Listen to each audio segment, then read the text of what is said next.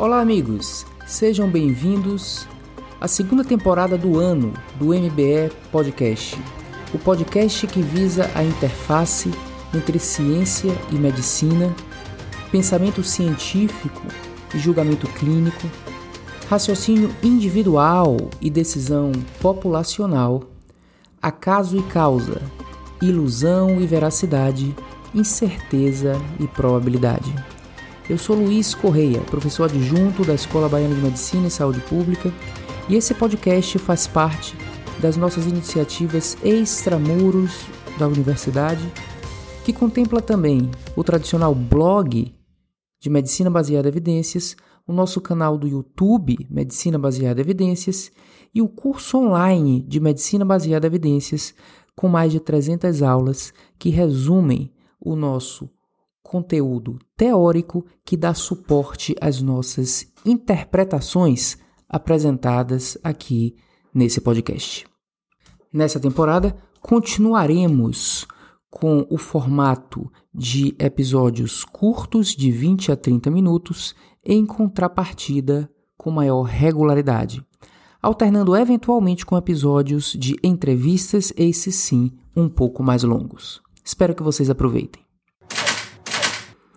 Vivemos num mundo de volatilidade, incerteza, complexidade e ambiguidade. E para saber lidar com isso, nós precisamos uh, trabalhar abraçando a incerteza e pensando probabilisticamente. Eu costumo dizer que existem várias camadas de incerteza que envolvem o nosso processo de decisão.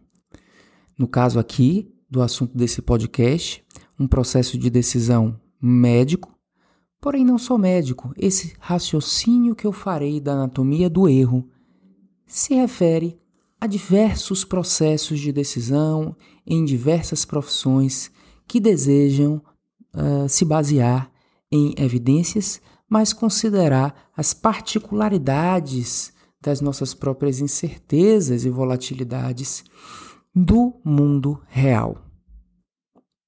Dessa maneira, eu vou começar pela camada da incerteza que diz respeito à incerteza conceitual. Depois eu entrarei na camada clínica. E ainda falaremos da camada econômica e da camada sistêmica. Mas é muito importante a gente partir da premissa que toda a percepção do mundo nada mais é do que uma medida, uma medida mental. E sempre que existir medida, existirá erro. Na verdade, uma medida ou uma mensuração é o resultado da verdade somada ao erro. E quando estamos diante de um, de um procedimento científico, para acessar essa verdade, o procedimento científico, pelo melhor método que seja, ele tem o seu componente de erro. Portanto, o conhecimento científico é uma medida que tem verdade e tem erro. E o que nós queremos ao analisar a qualidade de uma evidência científica é identificar aquelas que a verdade prevaleça sobre o erro, porém o erro nunca deixará de estar presente e essa é uma espécie de visão crítica que a gente tem que ter em relação às nossas próprias evidências. Portanto, não esqueçam: medida é igual a verdade mais erro. E essa é a primeira fórmula apresentada aqui por esse episódio. Por sua vez, o erro tem dois componentes. O erro tem o componente da variabilidade e o erro tem o componente do viés. Variabilidade existe de duas formas, chamada variabilidade natural e a variabilidade de mensuração. A variabilidade natural não é erro, é apenas uh, alguma coisa que faz parte da natureza e da verdade. Ou seja, uma pessoa nunca é igual a outra. Isso é uma variabilidade natural. Não confundam isso com a variabilidade de mensuração. A variabilidade de medida é quando nós medimos a mesma coisa mais de uma vez e o resultado dá diferente. Vamos supor que eu queira pesar, me pesar e eu tenha uma balança digital. Nós sabemos que nós subimos uma vez na balança e esse peso pode dar 70.0. Se eu subo uma segunda vez na balança no mesmo momento, essa medida pode dar 69,9 e a terceira vez 70,1 e assim por diante. Isso representa o erro aleatório da medida. Um erro que representa uma variabilidade de mensuração. Esse é o primeiro componente do erro. Quando nós medimos uma vez, essa variabilidade pode nos levar a errar a medida.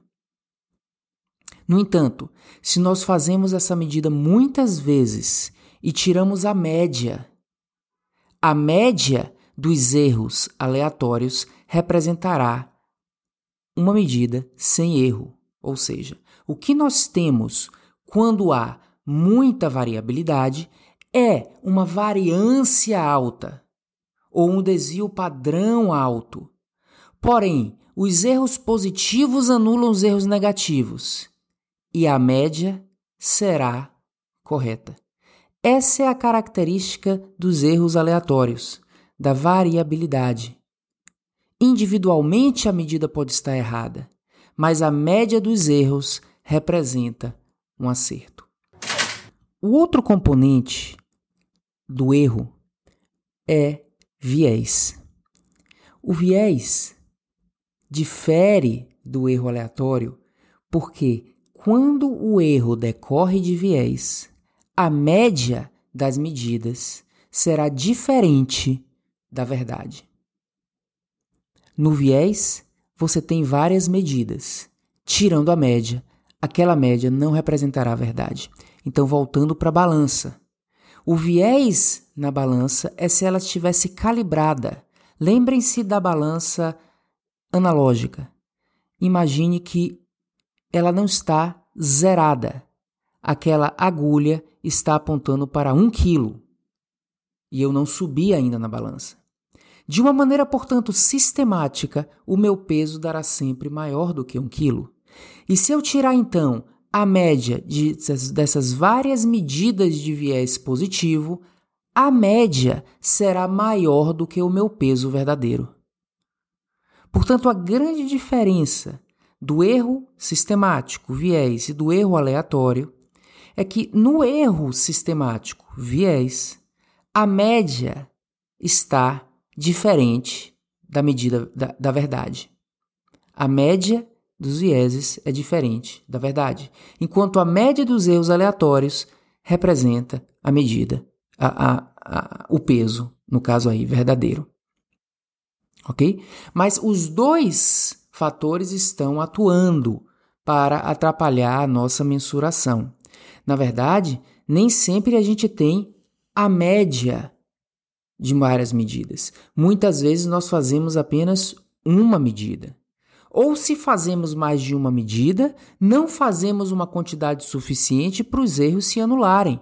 Por exemplo, eu estou medindo o meu peso, ou eu posso estar medindo a, a, fração de ejeção do ventrículo esquerdo, e eu faço no máximo três medidas. Isso não é suficiente para que a média anule o erro aleatório. Portanto, é mais teórico essa história de que o erro aleatório será anulado pela média. Essa, essa fala de que será anulado pela média é só para significar, para traduzir a ideia de que os erros são tanto para mais como para menos e eles se anulariam se tirasse uma média muito maior.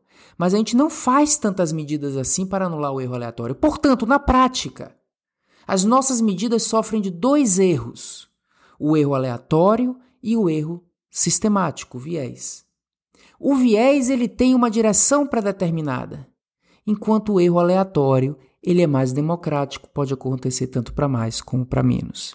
Eu estou aqui falando de uma medida de meu peso, mas quando a gente entra no ambiente científico, a gente passa a falar do erro do estudo, o erro da ciência. E ciência é uma tentativa de medir a verdade do universo. E os estudos, da mesma forma que essa balança, eles terão sempre vieses e terão também aleatoriedade. Um bom desenho de estudo tenta ajustar para os vieses e um maior tamanho amostral tenta reduzir a aleatoriedade do estudo. Porém, ele não, essas, não podemos achar que um estudo científico representa a verdade absoluta, porque erros sempre estarão presentes. O que nós tentamos fazer com a nossa análise é concluir que aquele estudo é de qualidade suficiente para moldar o nosso pensamento de uma tal forma que, a depender do pensamento a priori, você pode chegar a uma conclusão que vai influenciar a sua decisão. Interessante a gente importar um conceito estatístico para entender como funciona os erros aleatórios e os erros sistemáticos, ou os vieses. O conceito estatístico que se utiliza é a média dos quadrados dos erros. Ou seja, na verdade, essa fórmula do erro não é só o viés mais a variabilidade. É o viés elevado ao quadrado e é a variabilidade elevada ao quadrado. Ok? Na verdade, a variância é o desvio padrão ao quadrado. Portanto, uh, por que estatisticamente se eleva ao quadrado? Para que erros, vieses ou variabilidades pequenas tenham menos impacto. Mas na medida em que você vai aumentando a variabilidade, na medida em que você vai aumentando o viés, o impacto disso no erro é exponencial, não é apenas linear. Ok? Portanto, veja a gravidade. Pequenos erros ou pequenos vieses não são suficientes, desculpa, pequenas variabilidades Pequenos erros aleatórios ou vieses não são suficientes para mudar tanto a medida. Porém, a partir de um certo ponto, a mudança pode ser catastrófica porque esses erros são elevados ao quadrado, é o pensamento exponencial. Por isso que nós dizemos que um estudo com baixo risco de viés e bom tamanho amostral, ele vai ter erro? Vai, mas o erro é pequeno. Não chega a impactar. Só que se você tiver um viés grave ou um tamanho amostral que não seja ideal, aí já passa a impactar e já passa a trazer um impacto exponencial na nossa percepção. Daí a necessidade de nós termos uma certa rigorosidade na análise da evidência e considerarmos que existe um threshold. E daqueles vieses graves que podem acontecer, apenas um é suficiente para tornar o estudo não conservatório, não confirmatório. Vamos supor agora que nós já ultrapassamos essa primeira camada de incerteza, que é a incerteza conceitual. Já existiram estudos suficientemente de qualidade para nos convencer, até um certo ponto, de que um conceito é verdadeiro. Esses estudos eles foram uh, analisados à luz das evidências a priori, à luz das probabilidades a priori, que, em sendo razoáveis, geram um bom valor preditivo do resultado desses estudos dentro de uma análise bayesiana. Portanto, eu saio aqui com uma probabilidade daquilo ser verdadeiro bastante razoável. Eu vou agora entrar na segunda camada da incerteza, que é em o conceito sendo verdadeiro, no momento que eu aplico a um paciente, não é uma garantia de que aquilo vai funcionar. Na realidade, surge aí a segunda probabilidade, que é a probabilidade de um paciente se beneficiar no momento em que eu aplico um conceito verdadeiro do ponto de vista de potencial benefício. Então aí entra a individualidade. Nós sabemos que mesmo as terapias benéficas, muitas vezes elas têm uma probabilidade absoluta de 5% de funcionar em uma pessoa do ponto de vista de beneficiar assim para prevenir um evento? Lembre-se, NNT de 20 é 5% de redução absoluta do risco. Então, você tem uma terapia com alta probabilidade de intrinsecamente ser eficaz, mas ao fazer no paciente, ele ali estar também sofrendo da, da probabilidade. E o que a gente diz é que um tratamento é uma pílula de probabilidade. Então surge aí a segunda probabilidade. A questão então é que nós temos agora duas probabilidades. E o que eu quero que aconteça no meu paciente é o chamado probabilidade conjunta. Eu quero saber a probabilidade de o conceito ser verdadeiro e meu paciente se beneficiar. Lembrem-se daquela forma de probabilidade que ela representa a interseção entre A e B. Qual é a probabilidade de A acontecer e B acontecer? É muito interessante ver essa forma de probabilidade.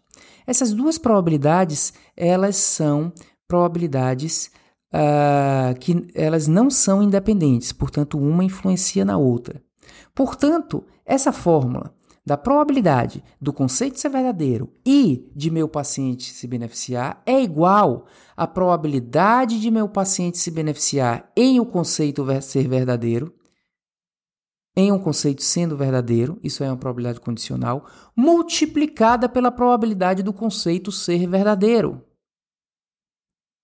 Portanto, uma probabilidade vai se multiplicar pela outra. Nós teremos então uma probabilidade final que é menor do que essas duas probabilidades associadas, essas duas probabilidades isoladamente. Então percebam como medicina de fato é a ciência da incerteza. Eu vou repetir a fórmula. Quando eu quero que meu paciente se beneficie, eu quero que seja uma probabilidade do conceito ser verdadeiro e do meu paciente se beneficiar. E isso é igual a duas probabilidades. Uma primeira probabilidade que é o condicional do meu paciente se beneficiar em o conceito ser verdadeiro, multiplicado pela probabilidade do conceito ser verdadeiro. E essa é a fórmula de probabilidade de A e B acontecer ao mesmo tempo. Então percebo que a vida é probabilidade. E essa anatomia dos erros trazem essa percepção. O conceito pode estar errado. E a terapia, mesmo que comprovada cientificamente, pode estar errada. Não como erro médico, decisão inapropriada. Não é uma decisão inapropriada. Porém, a terapia pode estar errada, pois há probabilidade do paciente não se beneficiar. E essa é a humildade que o médico precisa ter. A terceira camada da incerteza é a incerteza econômica. Mesmo que haja uma probabilidade razoável de benefício, essa probabilidade de benefício supera o custo que o paciente vai pagar com a própria pele, ou seja, probabilidades de malefício, ou probabilidades de mal-estar, ou probabilidades de consequências não intencionais, e aí entra, portanto, a quarta camada probabilística, ou a quarta possibilidade de erro, que é eu errar de uma maneira que a consequência não intencional supere a consequência intencional. De novo, não é ato médico inapropriado, é simplesmente porque nós vivemos num ambiente repleto de risco de erro e só vamos saber se erramos depois.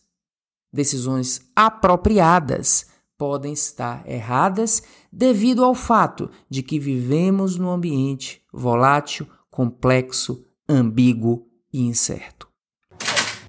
E a quarta camada de incerteza é aquela camada que remonta ao sistema ou ao ecossistema em que estamos inseridos. Nesse momento entra um pensamento sistêmico que tenta lidar com a complexidade e que eu não vou entrar em tanto detalhe nesse podcast, mas eu queria mencionar pelo menos essa camada que a luz, inclusive no momento que nós estamos vivendo, ela precisa ser mais acessada, principalmente diante de fenômenos sistêmicos. Em resumo, a anatomia do erro é feita de viés e variabilidade. E eles sempre estarão presentes. Onde há mensuração, seja da realidade ao nosso redor, seja mensuração científica, haverá erro. E esse erro não se limita ao conceitual. Também a probabilidade de erro ao aplicar um conceito teoricamente verdadeiro. A probabilidade de erro no balanço econômico das consequências intencionais e não intencionais, e o ecossistema torna a nossa realidade mais volátil ainda. Para trabalhar com sistemas complexos, nós precisamos ser flexíveis em nossa decisão. Devemos tomar uma decisão probabilística, segura, mas sermos capazes de mudarmos de ideia ao longo do caminho se nós estivermos percebendo que a coisa não está indo bem. Essa é uma estratégia de pensamento sistêmico. Ou seja, adote uma conduta, reavalie e mude se você sentir que o sistema não reagiu bem à nossa conduta. Portanto, o ato médico não pode ser fossilizado, de que eu tomei uma conduta e eu fico nela. Uma conduta inicial, ela pode mudar e deve mudar se nós percebermos no dia a dia que o paciente não está evoluindo bem. Entra então a arte de nós nos questionarmos, de termos o próprio autoceticismo em relação ao nosso pensamento, diferente de ficarmos apaixonados por nossas condutas e nossas convicções. Medicina é a arte da anticonvicção. E tudo isso não passa de profissionalismo médico. Profissionalismo médico é sempre pensar na anatomia dos erros. E assim terminamos o primeiro podcast dessa temporada, cuja intenção foi trazer um ensaio filosófico sobre como pensar no mundo médico repleto de volatilidade, volatilidade incerteza, complexidade e ambiguidade.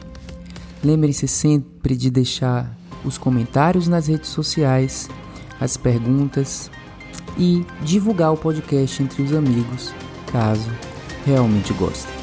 Abraço a todos e até a próxima semana.